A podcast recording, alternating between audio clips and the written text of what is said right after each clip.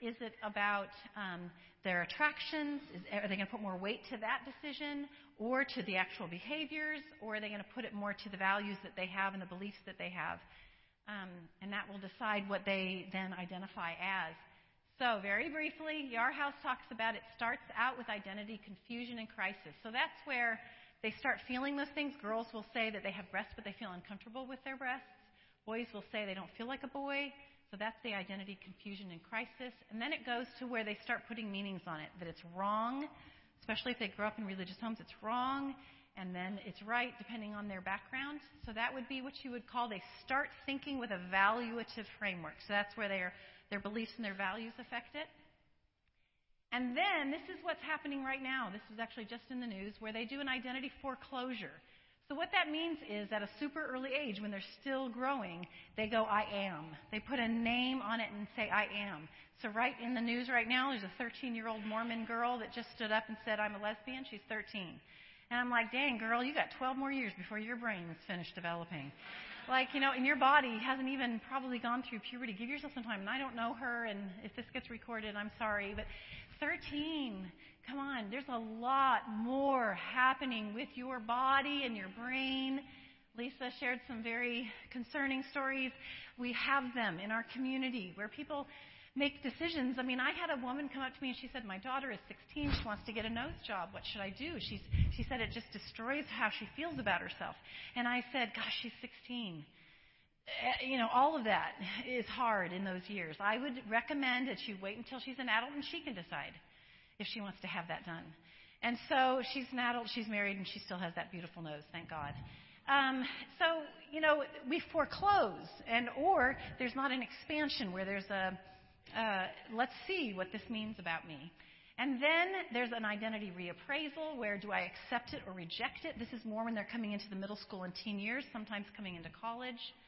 And then um, he talks about identity synthesis, where either they choose the gay identity I'm gay, or they disidentify with the gay identity and say, I might have these attractions, but I am choosing, I like the last line, individuals who experience same sex attraction but find the gay identity and lifestyle isn't, is with their religious identity. My identity is a disciple, and so the gay identity doesn't match with my religious identity.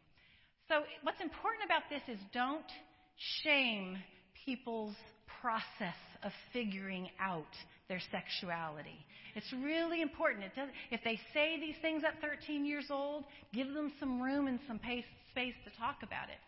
Um, talk about it in a calm, matter of fact, non reactionary, respectful. We are all trying to figure out our sexuality. It doesn't matter if it's same sex or opposite sex. We're all trying to figure it out. As married people, we're trying to figure it out, right? Check your own convictions in your heart. Check what you're hearing in the media and really compare it to your beliefs because there's a big difference between having attraction and acting on it. We all have attractions that are inappropriate, and then we all have to make decisions on how we're going to live. So, okay.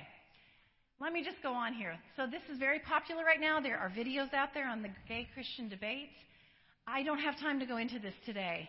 I would be happy to send you a paper that I'm in the middle of writing in response to this debate. It's a Matthew Vines video in his book, God and the Gay Christian. I would be happy to send that to you if that can be helpful to you. Just don't scoff at it. Don't scoff at that question that, you know, people will say, you can be gay and you can be a Christian. It, it doesn't match what the scriptures teach, but don't scoff at the question. In fact, you might need to go dig yourself in the scriptures to see what do the scriptures say about uh, same-sex attraction.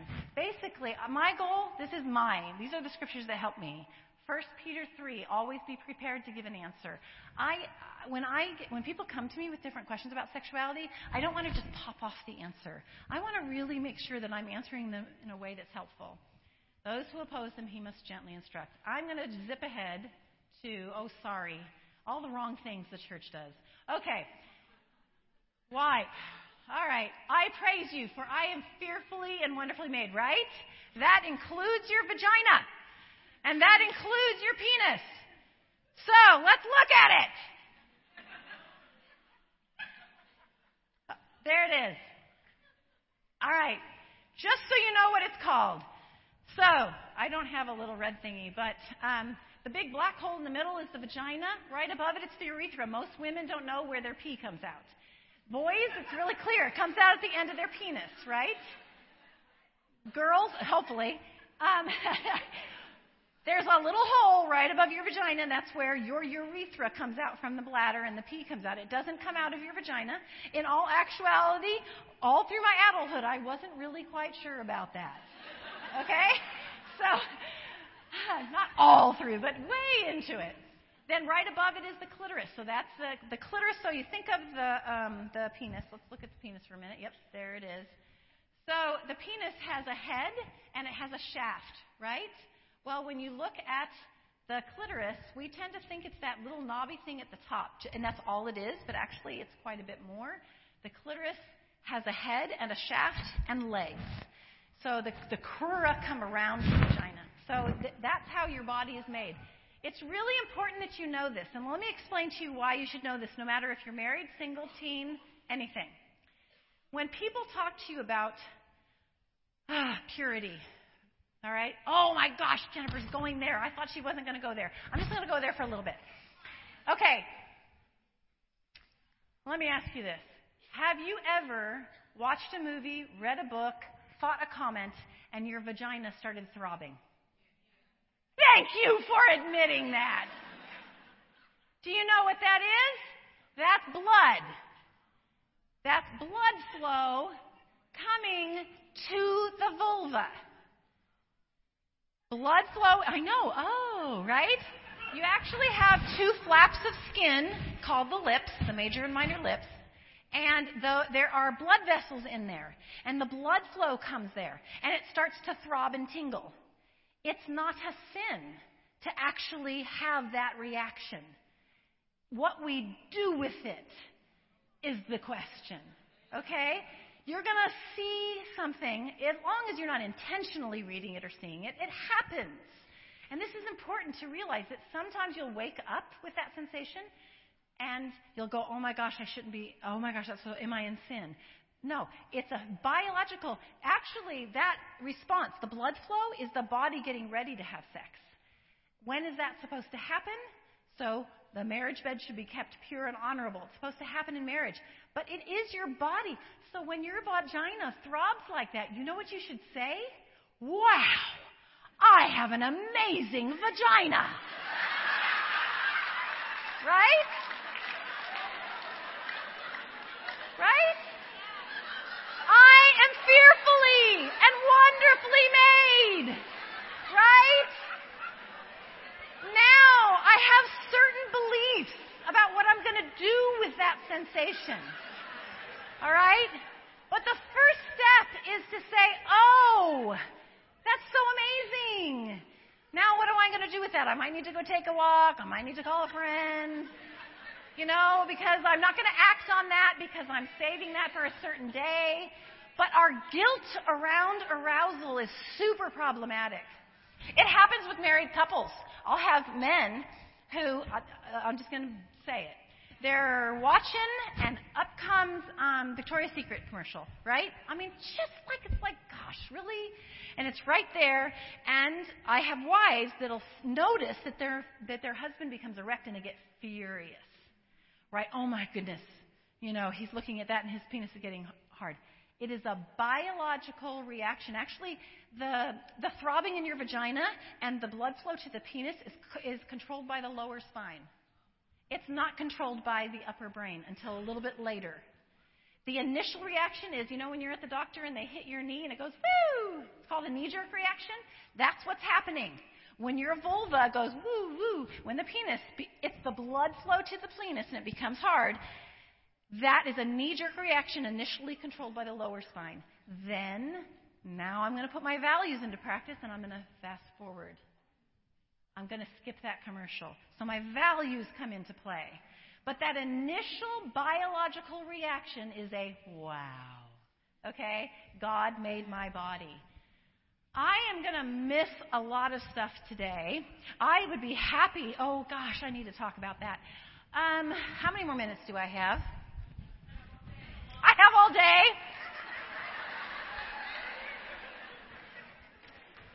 I want to have a question and answer period. So I am not going to do everything I prepared, which I knew that was going to happen. But um, I'm going to go for about a few more minutes, and then we're going to have a question and answer period. So please write your stuff down. I'm not going to get to all your questions today. I'm going to get to some of them. But I want you to know the book actually that you can buy today, it's not finished. I still have a couple more chapters to write, and I would love to write a chapter based on your questions. So write them down, and I because actually all there is a chapter based on questions that singles and teens and campus students have. That's the name of one of the chapters, and it's all from disciples. So I would love to continue doing that. Um, but let me just hit some things. This is one of the single biggest things that both young girls ask me and married women ask me is does sex hurt and should it hurt? And I just don't want to forget to go here today because for some women they have a slight little flap of skin right at the opening to the vagina that um, may tear if they've never had sex before, and it may cause some bleeding, it may cause some discomfort. The majority of women have already ridden bikes or ridden horses or been gymnasts, and that has already torn earlier in their life, and there is no pain the first time they have sex that's due to that. Now, if somebody hasn't ever had sex before, which is often sometimes the case, then yes, it can be just because those tissues haven't had that kind of exposure. And I tell all young married couples take a great lubricant with you on your honeymoon. The reality is for those who are married, so often what girls will ask me is, it was, I was immoral, I had sex before I should have, before marriage, and it was awful. Is it going to be like that in marriage? And they think, no, I'm going to get married to a disciple and it'll all be great. And then they get married and then it's painful. Well, sometimes it can be a sexual pain disorder, and most people don't know. For those of you who are married, your gynecologist might be telling you that you just need an estrogen cream, and it's actually usually not an estrogen cream, it's a testosterone cream that you need. So just a little teeny bit of sex should not hurt. If it does, go get some help mm, after you get married. no, actually, right before you get married. The reality is, um, sex can be painful, but it shouldn't be. Biologically, if it is painful, that means there might be a, a medical reason that you need to actually have um, checked. Go, you, you can't just go see any doctor, you have to see a sexual medicine specialist. Okay, so I'm a, I already talked about that, right? Um, here's the knee-jerk reaction. We just jumped right in, right? And then I'm going to go to, I'm just going to show you. Oh, I wanted you to do this. Okay, we're going to do this for two minutes. All right. No, we're not. We don't have time. This is. Do you want to do it? Okay. Everybody stand up.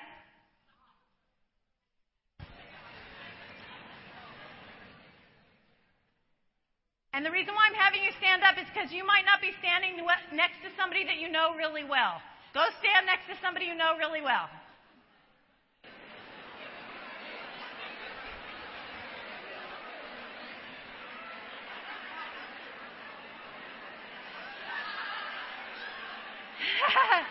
okay. Okay, so secondly, only those of you, if, you might be in a group of, don't do more than two people, don't do more than three people. Okay, so break up. Don't do more than three. You, you might have somebody that just wants to observe. It's a little dangerous when you just observe because then you feel like you're not, the other people are like, I wonder what she's thinking. So I encourage you all to at least answer the first two questions. Okay, this is what I want you to do. Is just start off when I say go, you're going to say to each other, "How did you learn about sex growing up?" So this is about the talk. Right? And then, did your family discuss sex at all? Just do those two. On your marks, get set, go.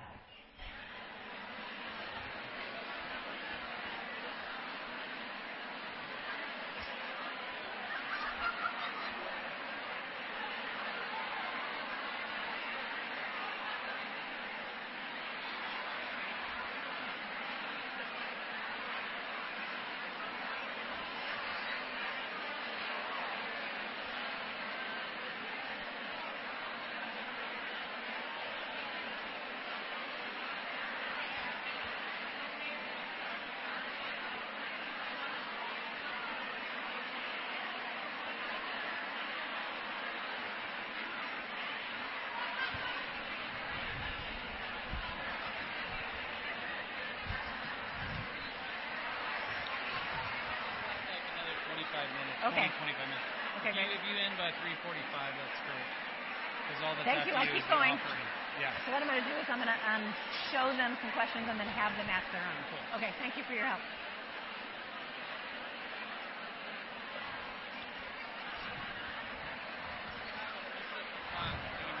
That would be perfect. about 25 minutes. That'd be perfect. Okay.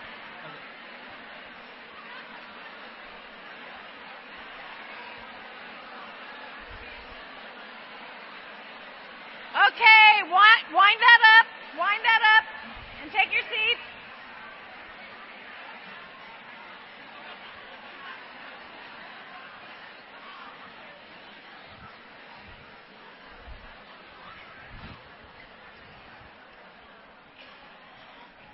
Okay, I have a question for you. How was that? Liberating!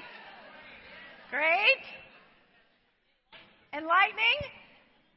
Was it uncomfortable a little bit? A little bit scary? A little bit like, oh, seriously, you're going to make me do this right here? Right? Okay. So, again, if you want these, I will send them to you. Sit down with a friend. This is actually in the book. Sit down with a friend, somebody you trust, and have a mutual conversation where both of you answer this. It just opens up the door to just start talking, right? Start talking. Okay. Um, this is what you thought you were coming to was about purity, right? I call it the pursuit of holiness, and I just want to end with a couple things on this before we go into questions. We got to really think about how we feel about purity. Um, we live in the United States. Many of you, hold up your water bottles. Hold them up. Oh, that isn't that goofy? Look at that. Look at that. Right? Some of you brought it with you. My clients walk in with these big old things into their appointments with me. Right? I'm like, okay. Right? We live in a country with purified water. How do we feel about that water? It's like the best thing ever, right? I have a friend. She just became a Christian. Actually, Sierra, where are you? Sierra, where are you? There she is. Sierra reached out to my friend Sophie, and Sophie came to church, and I studied the Bible with Sophie. Whew. Uh, she lives. She grew up in China, and she showed me the picture of the river by her house. Solid green, kind of a yellow green, solid, thick yellow green. That's the river by their house. We live in a country with pure water, and we go, ah, right? What's it like when you've been? I, I went bike riding this morning along the coast with my husband, and um, we got back. I, you know, you take the drink of water and you go like those commercials, ah, right? That's how we should feel about purity. It's like, wow, this is like the best thing ever. I'm really glad I'm not drinking that water, right? And you know, sometimes we do those little things where you put all these things, and this is what messes up your life. But really, think about it in terms of how amazing that bottled water is that we have in this country. We have a huge lawsuit with Flint, Michigan, right? Around the water there. It's a real issue in the United States if you don't have purified water. It's not an issue in the rest of the world. They don't have it in many, many places. We do. Wow. And so, staying pure, we often think of it as a deprivation rather than as a privilege and a benefit. It's an amazing thing. Uh, look at some of the things we do. What we tend to do when we're talking about purity is we make it a list of don'ts. Don't get pregnant. Don't wear that. Don't watch that. And don't do that. And we'll talk about sex when you're married. That's what we tend to do, right? And that's that, what this is. This is the try answers. You know, true love waits. I'm sorry, that sounds like some old movie, doesn't it? True love, right? When you're talking about purity, watch the, the trite answers we give. Those who have sex before marriage get STDs and end up divorced. I'm sorry, but there's a lot of married people who had sex before marriage and they don't have STDs. And they stayed married. In fact, almost every married couple that is actually doing well that comes to my office had sex before marriage. I'm not advocating it. I'm not saying that's what you should do, but don't use that as a reason to try to scare people into not having sex. Because after a while, she's going to figure it out. Right? that not everybody gets pregnant and not everybody gets an STD and people stay married even when they do it. That's not going to motivate somebody for purity. So it's those things are all true. Like for instance, okay, for some of us, we decided to become a disciple and we were like, hell was a reason. I don't want to go there. Right? But I can't stay in that place of hell being my motivation. So it's important. Sometimes that'll get things going, but you can't stay there. Yes. All right, we're now going to collect. I was supposed to do that after physiology, and I forgot. Okay, go ahead and hand in your cards, and I'm going to go over them in about two minutes. So, I love this. And try to do it as quietly as possible. It's God's will that you should be sanctified, that you should avoid sexual immorality, that each of you should learn to control your own body in a way that is holy and honorable. There's that word. There's that honorable word, right? So, ladies, I want you to watch some things. Be very careful about the romantic movies and novels you're reading because they can give you an. I mean, I read uh, probably thousands growing up. Then I became a disciple and I didn't read them forever. And then as a married woman, I read a few. And I was like, what am I doing? right? Because they had sexual scenes in them. So what I do now is I still enjoy a chick flick and I pass through it. There are I oh I have to admit something. I love science fiction. Hey, I love science fiction, and I love um, the undead. Aren't that just so weird? I read the zombies and the. I do. I'm admitting. Okay, I like science fiction and I like all of that stuff. Magic powers. I love it when women can go and the water rises up. You know. So I'll read these books and I really like these powerful women there in the books, and then they throw this sex scene in there. Like, what's the with that, right? So I fast forward it. I go and I take that section. It's not a sex novel, but it'll throw it in there, and I pass it. Protect your purity by what you put in. Okay? Watch the fantasizing. Uh, we're not going to talk about the line. You can read about it. That means where's the line when you're dating? I'm sorry for those of you who are dating. I'm not going to talk about that line. Um, is mutual masturbation an issue and is it purity? So let me tell you this sex is about, so this is about young couples, uh, young people who are not married. Can they bring each other to orgasm without actually having intercourse? Is that called sexual immorality? Okay, sex in the Bible is about intimate connection, right, between you and another person, and where is it supposed to occur? It's not about just the orgasm, it's about the connection that happens. Sexuality creates that deeper, more intimate connection all orgasms do that. It causes actually a rush of chemicals to your brain. Sex feels really good. It actually causes all kinds of lovely sensations to your bodies. There's just a time and a place for them. And so, what the literature, they actually have research studies that will say it's okay to uh, masturbate, it's okay to actually um, mutually masturbate when you're not married yet or that's on a religious term, people do that. It actually um, ups their oxytocin, it helps their serotonin, their uh, norepinephrine, and their dopamine, and it helps them be more mentally healthy. Uh, it helps their stress levels. So that's what all of the research says. But the reality is, it's an opposite of actually how research is supposed to happen.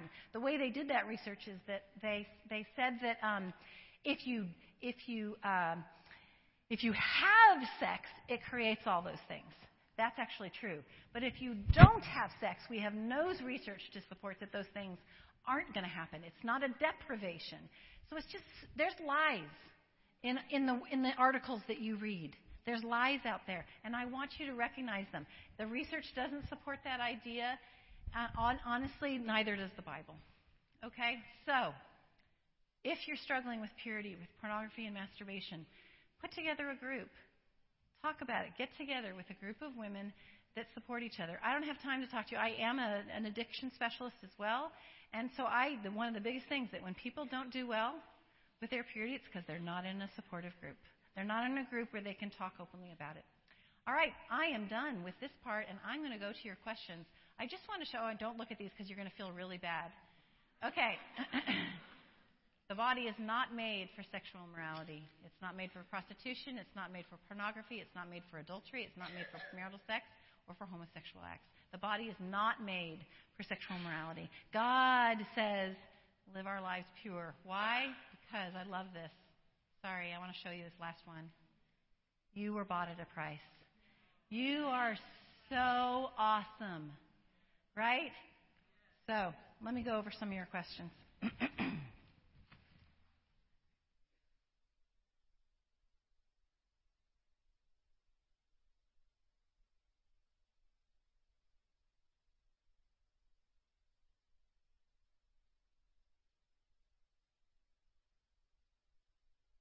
I love that somebody wrote this down. I believe in liberal sex, that it's natural, and if we do it with love, love is a responsibility, being aware. Why is that wrong?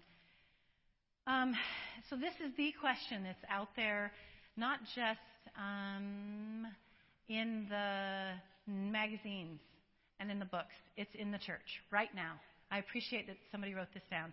This is the question that the teenagers and the singles and the married folks have in the church, and if we don't address it, we're not helping anybody. So the reality is, um, thank you, sex is about love, and sex is very loving. The, re, the, the, the thing that I always advise people to do is go look at. We, we tend to think if that we have this, this. Oh gosh, this is the paper I'm in the middle of writing, so I'm not going to say this very well right now. But we have this idea of if it doesn't harm anybody. How can it be wrong? But the thing to remember is that's not God's guidelines. That's not how He defines sin, even. Um, when you study even the Old Testament, and they had all these like funky things that you were supposed to do about how you were supposed to dress and how you were supposed to do the the rituals. Like, what was all that about? What? And, and they got in trouble. There was there was you know, punishments and consequences if they didn't obey these things. And they weren't wrong. You don't have, nowadays, we don't even have to follow those laws. It's not about the laws themselves, it's about submitting self to God and saying, What's your plan? You know, I could go into more, and I really, I think the main thing I want to say about this card is uh, good for you that you wrote it. I actually, I would love it. You might not want to email me because then your name will be on it. But um, I hope you can go. It'll be posted on Guy's website. The answer to this question in more detail would be posted on Guy's website, Guy Hammond's website, Strength in Weakness, and it will be also posted on mine. So there's a quick, quick, quick answer to a very big question.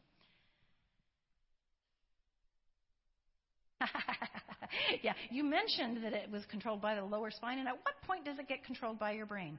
Well, I love that almost immediately. The initial response is the lower spine. And then, because your brain is incredibly smart, the signals go up your nerves into the brain immediately. And that's actually why then um, men who have erectile dysfunction, they'll actually initially have an, they'll be erect and then they lose their erection very quickly because the brain gets involved sometimes. Sometimes it's also biological, but sometimes the, the worry and the anxiety gets involved. So the brain actually almost immediately gets involved. It's the initial reaction that I want you to know. That throbbing, that tingling, and then you go, ah, there it is. My vagina is wonderful. Now, what am I going to do? Okay, so it is automatic. If you did, this is the second look. Like um, you see a picture, right? If you take the second look, that's that's that's the same kind of idea. The throbbing and the tingling is totally just your body. The God made it. It's wonderful. Taking that second look, meaning actually now doing something to continue that throbbing and tingling, that's the second look. It's the same idea of, of not taking, using your values and your beliefs to decide what to do from that point on. Oh, you bold person, you. I know there are young people in this audience, but you know what? They already have heard about it. Is I, the two questions that I get from married couples, and I don't think this is from a married person, is is anal sex okay and is oral sex okay? Um, you're going to hear different things in the church. The problem with anal sex is that um, there are capillaries in the anal passages that can be torn. There's actually quite a bit of damage that's done in homosexual acts. It's a, it's a real issue for going to the doctor for those involved in homosexual sex. But even in marital sex, um, anal sex can cause damage because the vagina has completely different tissues. Let me just explain it to you. The, the skin of the vagina has rugae. So what that means is it's it it um, it's like an accordion. Okay, it it it, that's why babies can go through it because the skin actually stretches and more can, can move through. The anal tissues are not made that way. Okay, so um, if it's, it's not, there's not a, the thing that I tell people is that there's not a scripture. Uh, this is true about masturbation. There's no scripture in the Bible that says you can't masturbate. There is no scripture. People ask me that. What I teach is there's an overarching view of sexuality, and you have to say, does this fit? So for married couples, especially when they ask about anal sex, we talk about I talk about if there, if there are anybody who doesn't want to do it. Okay, if it bothers somebody's conscience, if it brings up trauma for them, then it's problematic. Also, if there's any medical complications. But in the end, each couple does have to decide what they're going to engage in sexually. So there you go. People don't like it when I don't give a yes or no answer. Oh, lovely. Thank you, thank you. Um,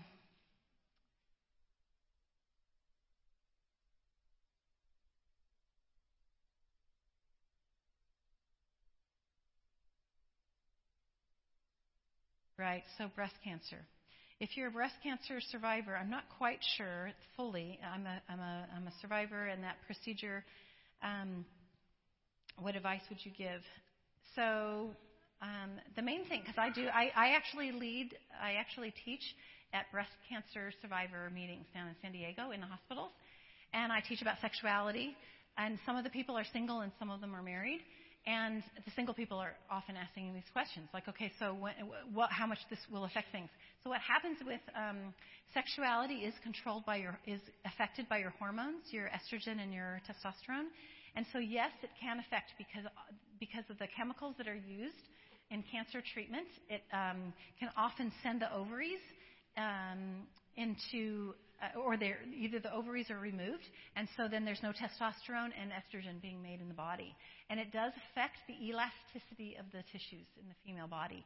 And so you can get treatment for the pain that is associated with the, the lower hormones that are connected. Can people have great sexual relationships even after um, all cancers, including breast cancers, they can. Um, that's actually the work that I do. Is I work with people on how to have an enjoyable sex life even after surgery and after cancer and after cancer treatment. Oh, I love this. Should dating couples kiss? So I was um, I was engaged before I married my husband. I was engaged to another man. Uh, we were on staff together in Tucson, and um, we were in the car, and um, he, we were talking, he was holding my hand, and he did this. Right? Everything in my body went, right? right? We talked, I talked about it with the woman discipling me, and she was like, well, and okay, so, okay, it was the proverbial situation, slow down the dating relationship. So I wouldn't give that input to somebody right now. I would say, oh, yeah, that's what happens. You know, it's a, that's a pretty woo, right? You kiss and you go, wow. Some kisses, most kisses, if they're just pecks, it's more of like a that was sweet. But if you kiss a little bit longer, your body goes, woo, right? That's kind of good. The problem is, if it leads to other things, you want to pay attention to it. Um, my husband was my first. My first time for sex was on my honeymoon. My first kiss was my wedding day. Um, that's a wonderful thing. I don't share that with you because that's what you're supposed to do. I want you to really hear that. You may decide that, you know what, we're going to kiss. We, had, we were leading the singles at the time, and there was so much sexual morality. Every woman I discipled was being immoral with her boyfriend. And I was like, what's going on? So we made the decision, you know what? Our, we only dated for two months, and we were engaged for two and a half months, and we got married.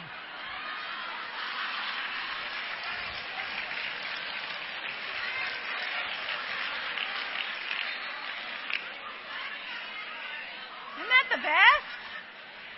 So, you know, the zings happened um, but the kiss happened after dating, after being together for four and a half months, right?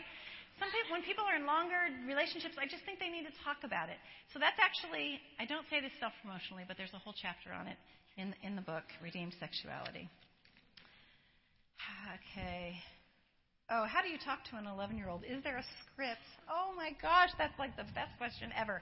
Okay, so there are books that I always recommend, and they're called God's Design for Sex. There's book one, two, three, and four. Book one just goes into the differences between boys and girls, and it's a book that you would use for third to sixth graders. And then there's a uh, level two, which is for like five to eight, and it goes into how babies are made. The penis goes in the vagina. I always recommend parents, yes, tell your seven or eight year old child that mommy and daddy have sex. You know, and then you don't need to share any more details.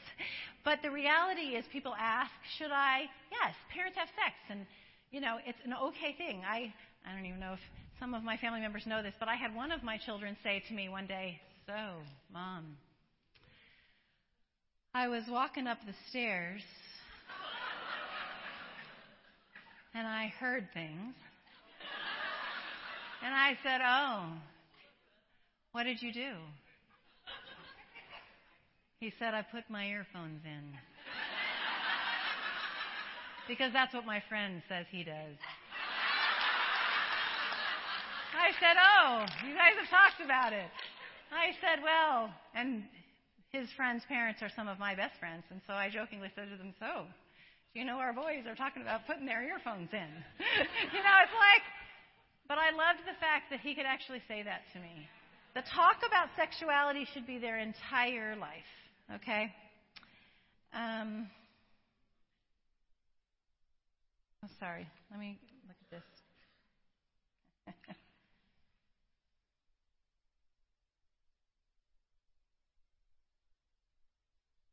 oh, dear.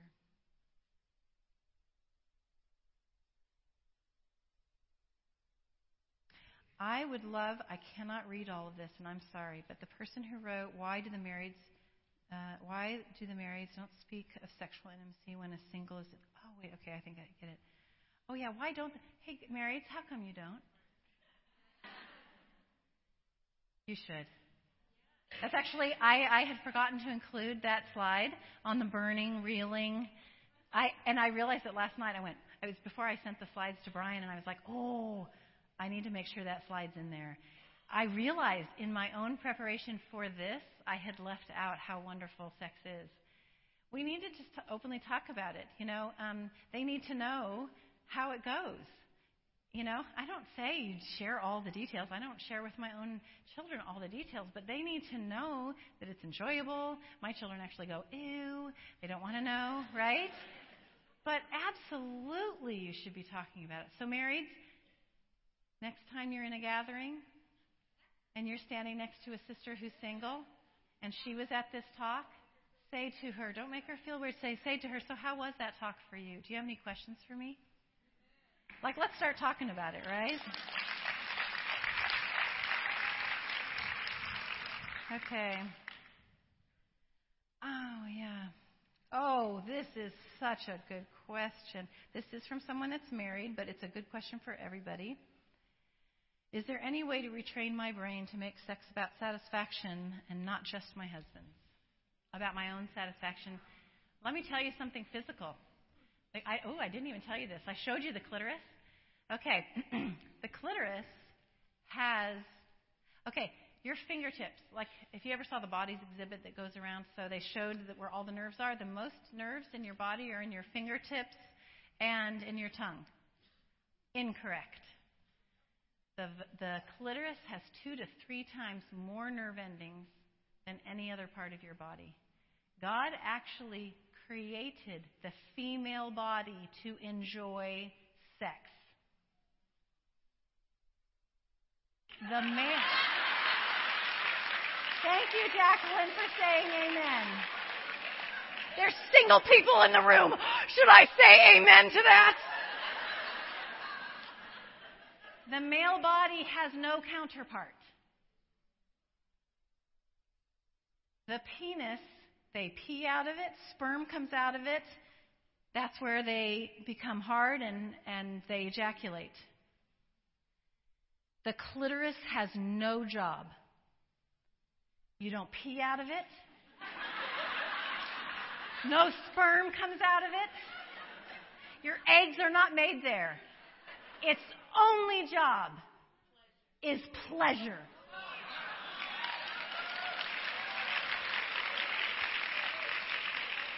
I have a young woman who's, who's in my home a lot, and she said to me just a couple weeks ago, she said to me, You know what? If he's good, I'm good.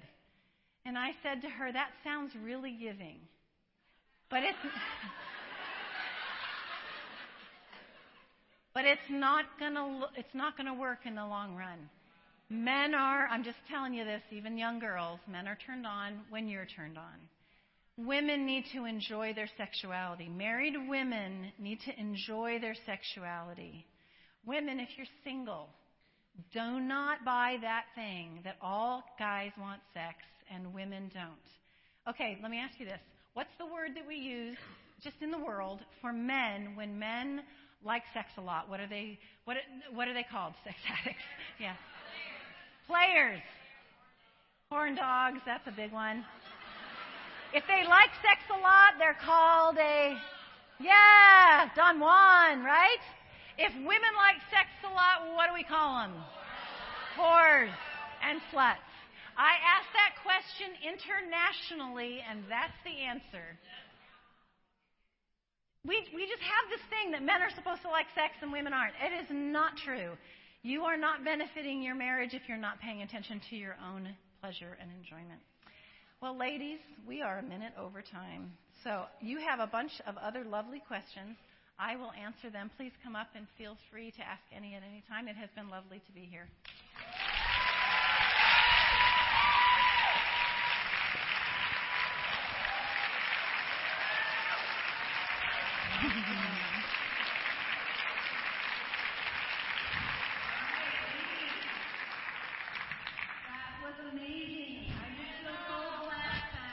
Who decided to come today. We are so blessed. But uh, anyway, it was such a treat to hear from such a well qualified doctor and author. And uh, look at this. I already got my book. I already purchased it through Amazon even before I came here. So, but you guys just skip the shipping and handling and get it outside. Uh, but I just love the way Jennifer. She'll be in the back, and you can ask her any questions and uh, but um, and maybe get her autograph. No, but but anyway, so I just love the way she combined God's word with established literature, and uh, we are going to take up our weekly contribution now and our special contribution, um, if you have any. So, but I'd like to start by turning to 1 Kings 17, 8 through 16. We're no, not really going to read it, but I'll just paraphrase it to you that Elijah was sent to this widow in uh, Zarephath, and he asked her to make him some bread and bring her a drink of water. However, this widow was, in our days, we would say she's broke, okay, because she said she only had uh, a, a jar of flour, like a handful of flour, and a jug of oil that was at his end. And but he still wanted her to make food for him. And so most of us, we would say, we would say, you did not. No, you did not, right? We would not want to even do that. We would feel like that's an insult because she was going to make her last meal and eat it with her son and go and die. But instead, she decided, I will obey you because Elijah said, Don't fear. You know, your jug of flour, your jar of oil will never, will never uh, be empty. And so she did it, and it came true. So, um, anyway, so we can trust in God in everything. We don't need to fear. So let's pray.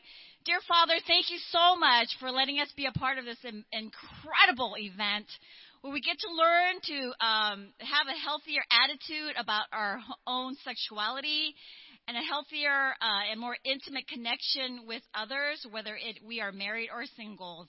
But thank you so much, uh, Father, for always providing for us that even when we have little, we have much when you are in it.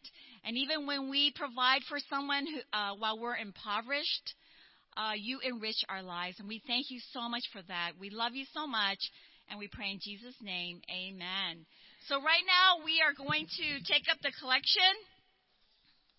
for special missions contribution. If you are turning that in today, uh, I'd like for you to make sure you put it in the memo of your check that is it is for a special contribution, or if you're bringing, uh, you know, offering cash, to put it in an envelope and mark which which sector you're from.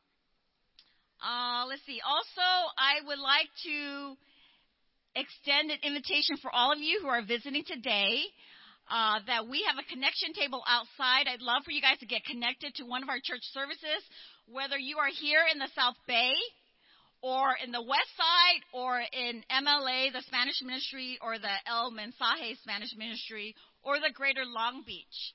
And um, yeah, we have cards and information for you depending on where you live. Lastly, I'd like for you to register for the One in Him Summer Regional Retreat. The last day to book your room, and it's only $149, is July 4th. It's $149 per night, and $10 registration is August 4th through 6th. And now I'd like for you to turn your attention to a trailer for One in Him. Thank you.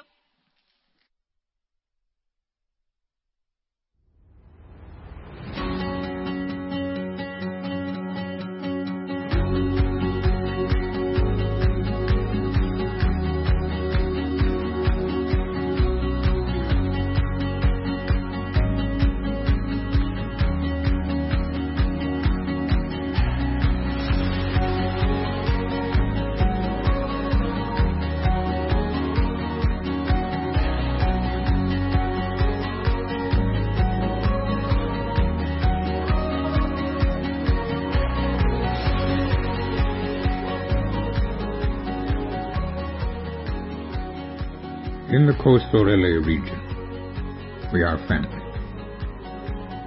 As a family, we are called to love God and to love one another, to be one in Him. Create memories with your coastal LA family. This August 4th through the 6th in the town and country in San Diego. Registration is $10 for singles and campers, $20 for couples, and $25 for families of any size. Visit your church website to register and book your hotel room now. Let's spend time as a family and be one in Him.